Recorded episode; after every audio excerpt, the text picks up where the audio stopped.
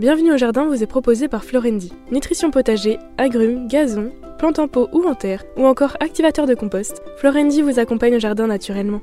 Ayez la main verte avec Florendi. Prenez soin de votre jardin avec Oriange 3 en 1. La nouvelle innovation Solabium. Insectes, acariens et maladies, un seul produit et c'est fini. Plantez, plantez encore. Gardez le rythme. Allez-y, vous êtes doués. Mettre les mains dans la terre. Nourrir, partager, faire grandir. Surprenez-vous. Fertiligène, révélez votre nature. Patrick, Roland, racontez-moi une histoire de plante, de jardin ou de jardinier. J'adore vraiment profondément la plante dont nous allons parler maintenant et je pense que vous êtes extrêmement nombreux à avoir le même avis sur ce végétal qui est merveilleux et qui est plein de symboles que l'on va essayer de voir. Je veux parler de la passiflore. Difficile à Vitel. Euh, difficile mais possible en véranda. Ouais. Ah oui, oui, euh, oh. même Ah bah, euh, on tu le veux, hein, au Canada. hein. Mais oui, on a le droit quand même. Euh, on et on tombe amoureux de la fleur. Ça, c'est obligatoire. Nous sommes dans un genre simple à se rappeler qui s'appelle Passiflora, créé par... Eh ben, le Carl, Oui, Cacarl, on l'appelle entre nous. Ah bon tu Oui. non, Monsieur Carl von Linné. 530 espèces dans le genre, donc il y a beaucoup de diversité. Plante qui a donné son nom à sa famille, Passifloracées. On connaît très très mal les autres Passifloracées. Peut-être éventuellement Adenia, peut-être éventuellement Turnera pour certains d'entre vous. Je vous en mettrai une petite photo juste pour vous donner envie de les découvrir, mais sinon, ce sont des plantes qui sont très méconnues parce qu'elles sont tropicales.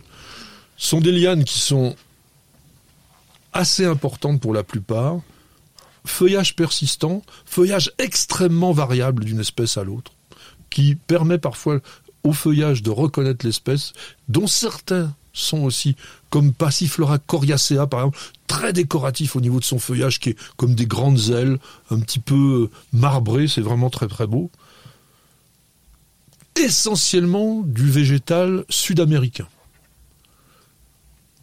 Quelques rares asiatiques. Il semblerait qu'il y en ait une de Madagascar. J'ai essayé par tous les moyens de savoir quelle était cette espèce d'origine malgache. J'ai pas trouvé. Si vous le savez, n'hésitez pas à nous le dire. Ça me fera plaisir au moins d'apprendre quelque chose que j'avais envie de savoir et j'ai pas trouvé. Donc ces passiflores sont appréciés pour leurs fleurs. Bon, je disais le feuillage pour certaines, mais essentiellement leurs fleurs. Fleurs très étonnantes dont on va essayer de comprendre la forme, pourquoi d'ailleurs on a appelé ça la fleur de la passion. Défaut quand même, fleur éphémère. Ça dure quoi? Une journée, une journée et demie maximum. Et puis, on apprécie les passiflores pourquoi? Passiflore, Toi en premier.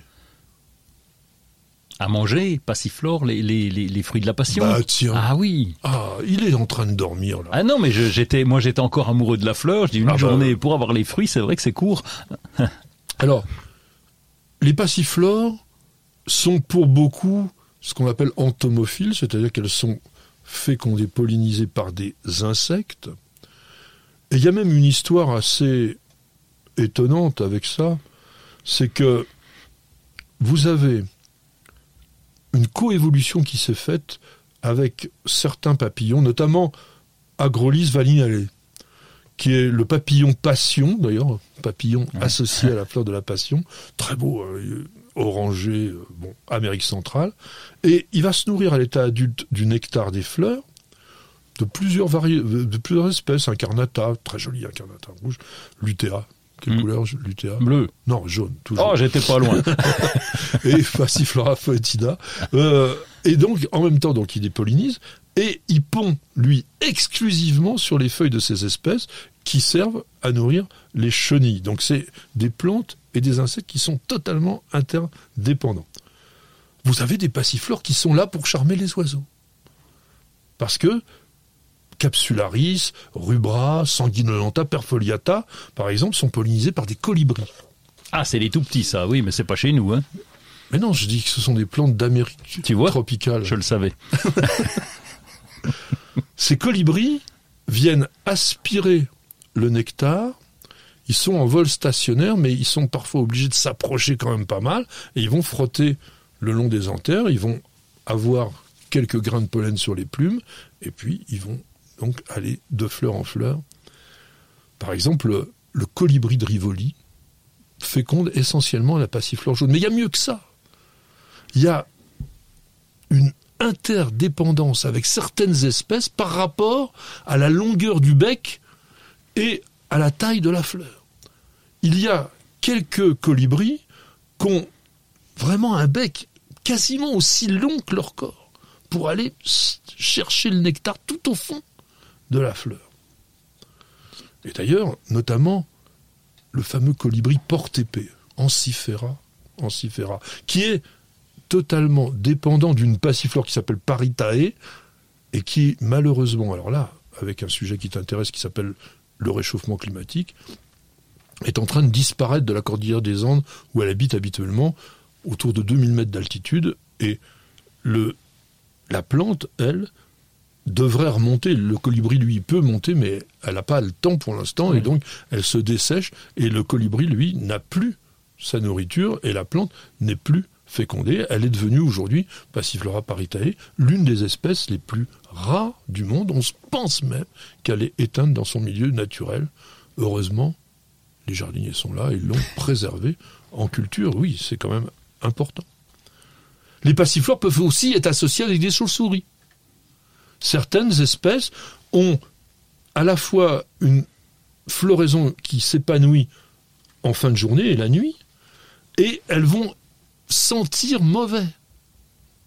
Ben oui, parce qu'elles vont attirer un peu ces mammifères. Alors, il y a la Passiflora mucronata, par exemple, qui est visité par une chauve-souris qu'on appelle le glossophage de, de, Pallas, et qui est une souris frugivore, et donc qui est attirée par cette, odeur de décomposition quand le fruit est très très mûr. Il y a plein de d'associations comme ça. On pourrait dire par exemple le colibri à tête noire avec la passiflora penduliflora. Il y a la chauve-souris à longue langue aussi. Alors ça aussi pareil que l'histoire du colibri. Il a fallu que, au fil des millénaires, y ait une grande langue pour aller chercher le nectar. On va aller maintenant raconter quand même cette histoire de fleur de la passion, parce que qui est-ce qui a donné ce nom de fleur de la passion? Oui, parce que je ne vois pas le rapport en fait. Eh bien, c'est les missionnaires qui accompagnaient ah les conquistadors espagnols qui ont découvert la plante. Et ils ont tout de suite pensé aux instruments de la passion du Christ. Alors, quand vous regardez une fleur de passiflore, vous avez toujours autour de la fleur, vraiment qui entoure le centre, des filaments qui forment comme une sorte de couronne. Et on a vu quoi? La couronne d'épines. Oh, allez donc les gars, ça a de l'imagination. Hein. Et après, mais il faut regarder, parce que c'est assez étonnant d'avoir eu, comme tu dis, ils ont eu de l'imagination, mais c'était quand même bien observé. Quand on regarde les, les trois styles du pistil, ils ont une forme de clou.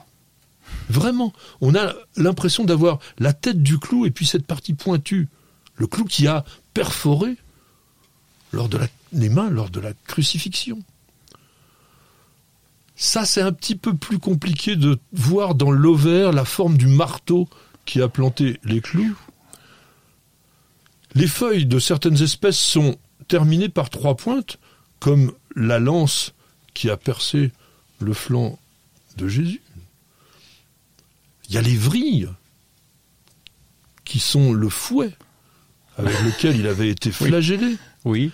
Et puis il y a les cinq étamines qui rappellent les cinq plaies qu'il avait sur le corps au moment de son décès. Et puis pour finir encore, dans la même histoire, il y a dix pétales et sépales au niveau de la fleur. Et ça fait les dix apôtres. Ah oui, ah oui moi j'avais appris douze, mais bon, après, eh oui. c'est peut-être un peu planté. Mais parce que il n'y avait pas Judas qui avait trahi, et il n'y avait pas Saint Thomas qui avait douté. Ah oui. Ils les ont exclus. ah oui, tout ça, évidemment, il fallait être jésuite pour pouvoir avoir cette idée-là. Mais quand on regarde, c'est quand même assez intéressant et c'est franchement très extraordinaire de regarder la structure, l'architecture de cette fleur. On terminera avec un petit mot quand même de l'usage médicinal de la plante parce que depuis très longtemps, elle avait été considérée comme étant importante au niveau nerveux, au niveau aussi gastro-intestinal et on a fait des études qui montrent aujourd'hui qu'il y a des flavonoïdes, des alcaloïdes aussi, un peu sédatifs. Alors attention, il y a certaines passiflores qu'il ne faudrait pas fumer parce que ça pourrait être un petit peu gênant. C'est calmant et ça peut être un extrait de passiflore, un bon traitement contre l'anxiété. Vous avez écouté Bienvenue au jardin avec Florendi. Nutrition potager, agrumes, gazon, plantes en pot ou en terre, ou encore activateur de compost. Florendi vous accompagne au jardin naturellement. Ayez la main verte avec Florendi.